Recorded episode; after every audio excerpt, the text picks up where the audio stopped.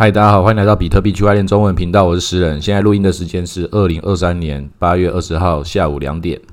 比特币的价钱来到两万六千点，以太币的价钱一千六百七十几点。我们终于迎来了一次有感觉的行情。虽然这个价钱的波动也还好，也从这两万九跌到这个两万六而已，但是全网就爆仓了十亿美金，最大的一笔还在币安，有五千五百多万美金。那我们也会看到开始会有一些作文比赛，讲各种的理由。那现在看起来最有机会成为这个战犯的，就是马斯克，说他的 Space X 卖掉多少比特币。那实际上这个大家比较有在玩这些投资的，也知道这就是媒体一定要找个理由嘛，因为这种时候得到这个样的消息，然后又有这样的行情，你就只能怪他。实际上他的比特币又不是在。这一天把它一次全部卖掉的，它是很多段的分散卖，而且这是好几个月之前的事情。这一次出来的话，就是为什么这个消息在这个时候出来，那就要看到跟其他地方各种布局，包含前面讲的机构要进场啦，贝莱德进场，然后这些事情，然后再看最短的这几天发生了哪些，去点燃这个情绪，让大家把这个多单开起来。像是上一集讲的 PayPal，就讲说它出了美金稳定币。我当时有讲说，这个不一定是一个好消息，因为更早之前，PayPal 在之前的牛市的时候就出了可以用 PayPal 账号去买比特币，但是它只能在自己的账号里面，在别的账号里面这样内转，它是一个封闭系统，在当时来说就已经不算是一个真正的好消息了。更何况最近发生的这个稳定币，它又比比特币还要更间接了，那绝对也不会是一个多屌的消息，但市场就已经在在有感觉了，在讲它了。然后过没几天，他又再来了第二招，说跟 Ledger Wallet 这个法国冷钱包品牌，说可以直接把他们的账号去做连接，用 PayPal 账号直接买比特币转转到你的 Ledger Wallet 的这个账号里面。那这个东西就是也是很间接的，但是这种强强联手这种品牌性的效益，就代表说就是有人在出招嘛。另一个制造这种利多的，就是我们的老朋友 Coinbase。说他的期货 ETF SEC 通过了，同时通过当天，市场各种媒体也是在讲说，以太坊的 ETF 也要通过了。那你看这个组合拳把它打下来之后，那市场就很多人就去买了多单，觉得这个牛市要重新强势回归了。然后终于凑了一车很多的韭菜开了多单，主力觉得这一把可以这样赚的，就直接把它砸下去，收割了十亿美金。如果你也有开单的话，你可以仔细想想，为什么你会有这样的心态？确实，这些都是好消息。但是为什么你不是买现货，而是买多单？因为很多人也都一样，其实都是看得懂这个局面的，都觉得说这样子就算是弹上去，也不会到太多，就是就是只是一个反弹而已。觉得自己是这个圈内的韭菜，然后想要。圈外的韭菜来帮自己抬轿，让机构来帮自己抬轿，但是觉得不会抬太多，觉得理自己还有一点理性上的想法，我只要加上一个杠杆，有赚就好了。但是纯到现货不够过瘾。对了，这个想法也很聪明啦，但是别人也不是笨蛋，大家都很聪明，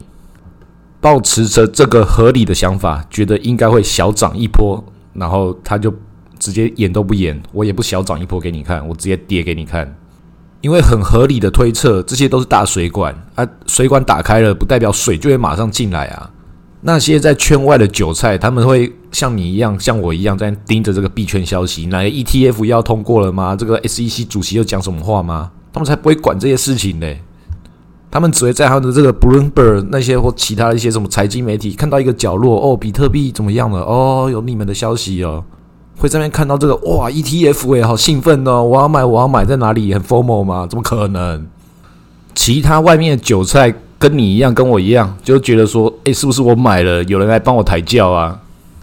大家都躺在那边等别人帮自己接盘，然后想要去收割。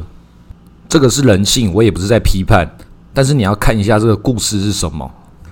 自从这个牛市结束，熊市走到现在。所有我们看到这些好消息，这些机构要进场啦，刚刚讲的这些 PayPal 的这些事情，他们都具有同一个属性，它就是像是开关一样，所以开跟关这个事情就控制在他们手上，这是一个很好控制的，他就一直把一扇门一扇门打开，但是门开了，是不是真的会有这个人进来？是不是有资金会进来？对他们来讲，他们也不知道，我们更不知道。但是进来多少，它就是也是一层一层的，它可以每一层的人分别收割。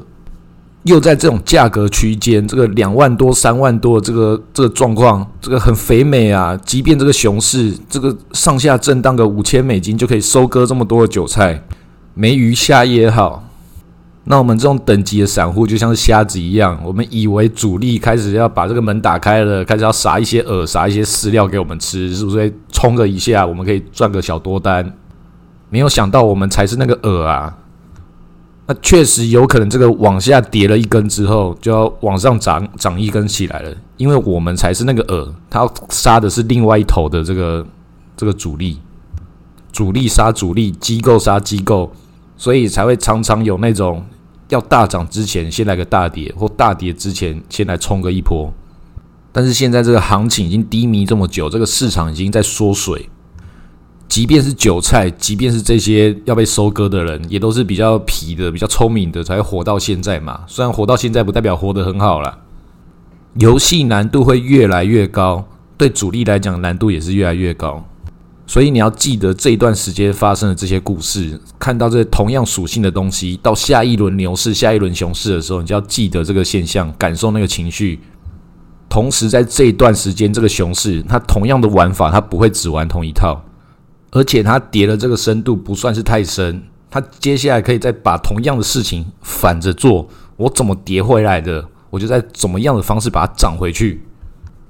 涨上去以后，你还会纠结说这个是不是反弹之后的一路突破，是不是就那种大涨之前的第一步先大跌，就纠结在这里。我自己看是觉得都还没有，现在这个杀的这个剧情都还没有特别的刺激。这一次的这个熊市跟上次的熊市有一些不太一样。理论上，越走到熊市的时候，会有一些地方会那个行情会越剧烈，因为在合约仔里面有一个叫马丁策略嘛，就是我输了一万块，我下次拿两万块来；我输了两万块，我下次再拿四万块，一直跟他翻倍，跟他熬，这个有它的合理性。因为你跌得越低的时候，就越接近真正的底部。你越接近真正底部的时候，你一直翻倍的去把这筹码压上去，真的就是有机会把它尬回来。那当然主力也是知道啊，所以每次走到这个时候，越往下跌的时候，它深度就要越砸越深，两边就是比谁憋得住最后一口气。那这种赌徒的想法，这种并不是每个人都可以玩的。你可能那个翻个三次就已经哇八倍的资金嘞。一直摊平，一直摊平，越摊越平。所以在上一轮熊市的时候，就是一阵长长的这个横线，所有东西都没有什么在动，但是一动的时候就看起来特别剧烈。但是在拉的更长的时候，那还是一样横盘的一小条线而已。总是要等到这个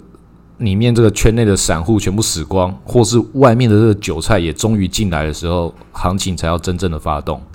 那我刚刚为什么讲说这次的熊市不太一样？是因为这几波的这个下跌都还算是一种广义上的横盘。上次我们录了一个赌徒特辑，讲说大行情可能要发生了。真的发生的时候，其实也没什么，就是先涨两千点，再跌五千点，这个哪叫大行情？但是对主力来说，就跟今天这个行情一样，就是他只要砸到这里，就已经把这些杠杆都给收掉了，他就没有必要可以再多砸更多。因为这一次的这个熊市跟上一轮的熊市差别就多了，有这个以太坊的 DeFi 流动性这个东西可以去作为一个缓冲，所以很多人就没有把钱放到合约里面，而是做到这些流动性挖矿里面去赚那个收益。合约仔变少了，这个事情能杀的这些韭菜变少了，它就会产生不一样的光景。所以，我们币圈才会，我这一阵子讲说，其实会变得很无聊。你所有东西你都看得出来，主力他就想怎么做，只是最终你要选择哪一边而已。然后横盘很久了，总之总是要发生一些行情嘛。但是它并不是有一个真正很确切什么原因，都是事后找理由把这个故事说的合理化而已。而且这个 Space X 这个理由就是完全不算理由。我希望可以，就是有人可以编出一个更好的一种说法，但目前看起来没有。但通常这种故事越编越越没有什么好编的时候，可能真正的大行情就是要发生了。因为在二零一八年那段时间，真的大行情发生的时候，就是还真的都没有理由，那些媒体或什么的也找不到方式，就消息都没有意义，行情本身才是消息。真的有机会可以在这种时候影响到币圈的消息，都会非常的大条。但是再大条的都已经消化完了，必须要承认，现在币圈在整个金融市场里面已经是一个很次要的角色，该得到重视也有了，该有的法定地位也都有了，只是一步一步来，就跟古时候那些美国禁酒令一样，就是并不是说这个解禁了，马上这个全美国人都开始疯狂喝酒。像是大麻合法化的荷兰，你在路上也看不到这些那些荷兰人在那边抽大麻，而且在那边抽的都是那些外国人，因为觉得很新奇啊。所以这段时间还是要回到这个产业本身，到底建设到哪种程度，它到底对这个实体经济或是对其他的金融产业，它产生什么样正向影响，并不是说从这个非法转成合法，然后就要一路登天，马上跑到月亮 to the moon。所以这种时候只能看一些有的没有的八卦，像是一样刚讲这个 To the Moon 的事情，跟 Space X 有关的，就是俄罗斯的航天局就在昨天的时候发射一个月球探测器，结果就直接撞到月球上面，直接坠毁了。这也是蛮屌的，不是在跟乌克兰打仗吗？竟然还有空可以发射火箭去那边去月亮，不知道看什么东西，那也是不知道他们在想什么。那其实这种打仗的这种事情，在最近这几年，大家一直也是有这种警觉心开始出来。可是，并不是所有人都当做一回事。一样也是考古题，这个我们去看第一次世界大战、第二次世界大战的历史，发生的原因是什么？是他们喜欢打仗吗？不是啊，就是因为金融上的问题，这个钱的事情搞不定啊。而且打仗这种事情。并不是像是我们在台湾就觉得说，哎，我们的敌人就是就是对岸，就是中国。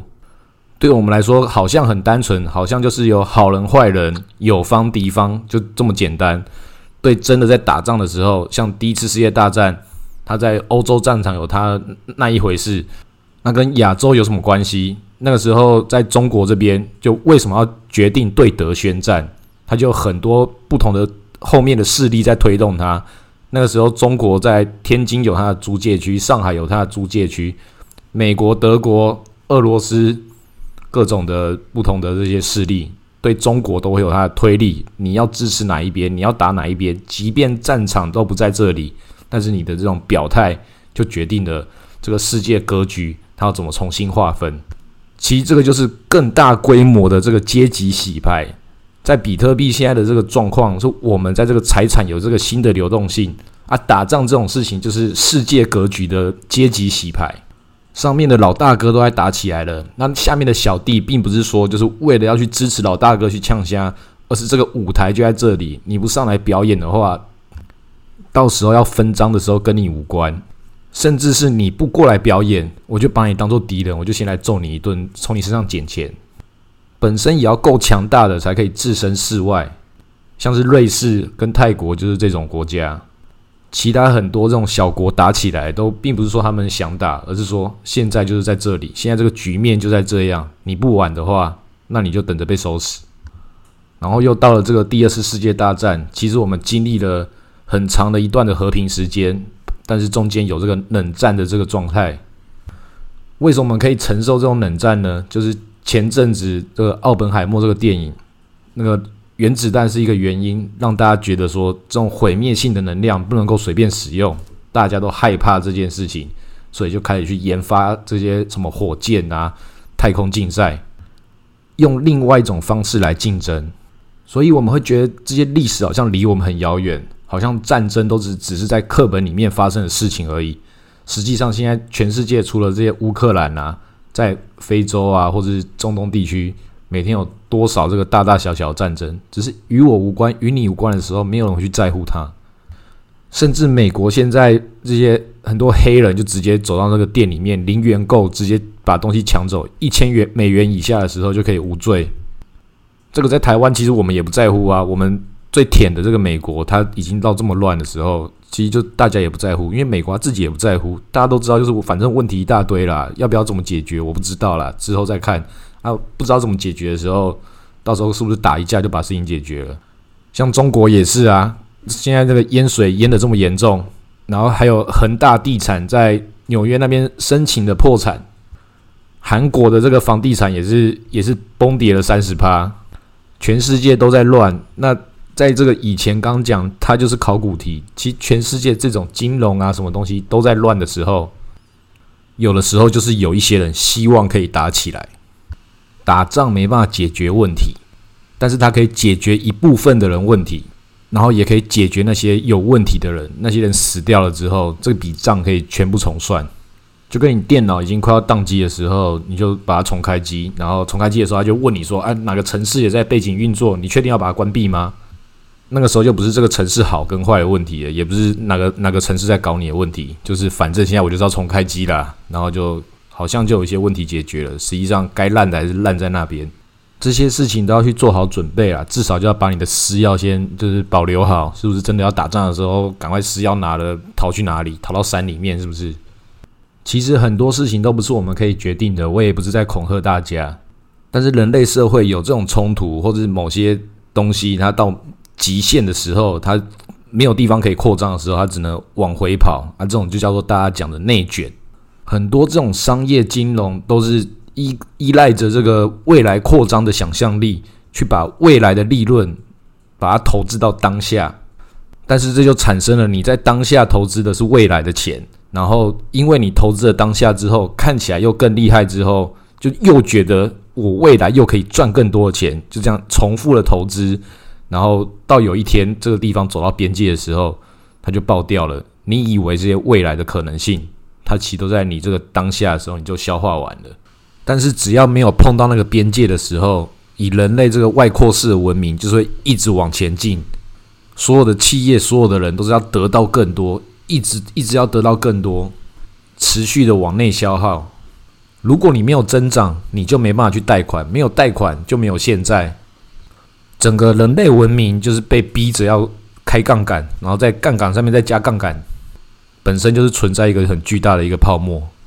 那在这五十年间，为什么全世界金融经济一直往前进？因为有这个科技发展，这些东西就是让大家的资源可以重新再投入，重新创造更新的价值。像是最近的 AI，还有我们自己这个区块链，都是都是可以把这些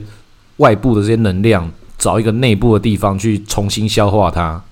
所以，并不是这个金融体系多么的完善，这个美元体系都有很多问题。但是它的问题其实非常的大，现在我们都没有感觉到它有这么多的问题，还对比特币这些东西有感觉到质疑的原因，是因为因为它自己这个科技力太强大，这军事能力也很强，它的金融体系本身其实很脆弱的，全部都是靠这些未来的增长性在支撑着。当然，也不是说这个未来增长性如果一下停滞了之后，这个世界会马上就要乱起来。因为人类世界并不是只有经济，还有很多其他的制度，还有其他的一些文化。所以，就算现在中国再怎么乱，它的经济怎么崩盘，你说这个政权，共产党政权是不是就被推翻？这个也不至于这么快。同样，美国它也是面临到它自己走到这个人类的边界，整个全世界都已经被他美国征服了，能够收割的东西，靠这个加息跟升息，已经玩了这么多年之后，现在也是玩不转啦。没钱的时候就跟人家抢钱，可是。要一个概念，就是人家钱会被你抢完呐。就算是你自己，就是我更多的坦克、更多的军队啊，我能够抢抢不到的时候，就是就是人家没钱就没得抢嘛。不是你够不够强，不是你手段都厉不厉害的问题啊，人家就是没钱啊。走到这种边界的时候，产生一个另外一个方式去解决它，就是战争，是一个很有可能的。要打仗的时候，也不是说就是哎，美国跟我们好，或是中国跟我们不好。就跟这个交易所，交易所当然也是支持比特币嘛，但不代表他们不会制造一个要空的这个局面啊。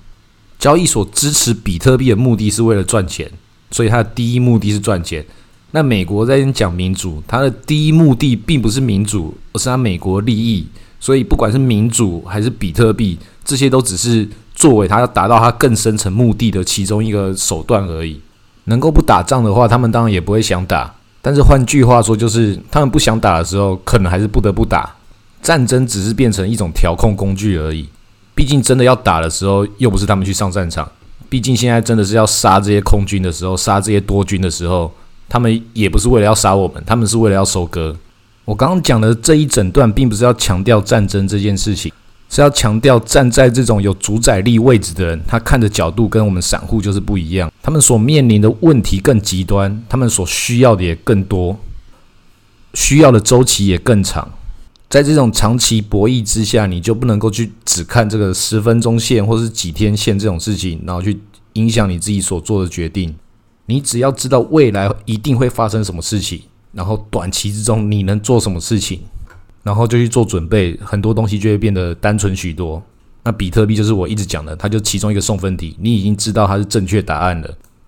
你知道未来一定会发生灾难，你也知道比特币的牛市一定会回来。都只是不知道什么时候而已，但是能够做准备，也就是那些。好，今天录到这里，谢谢大家。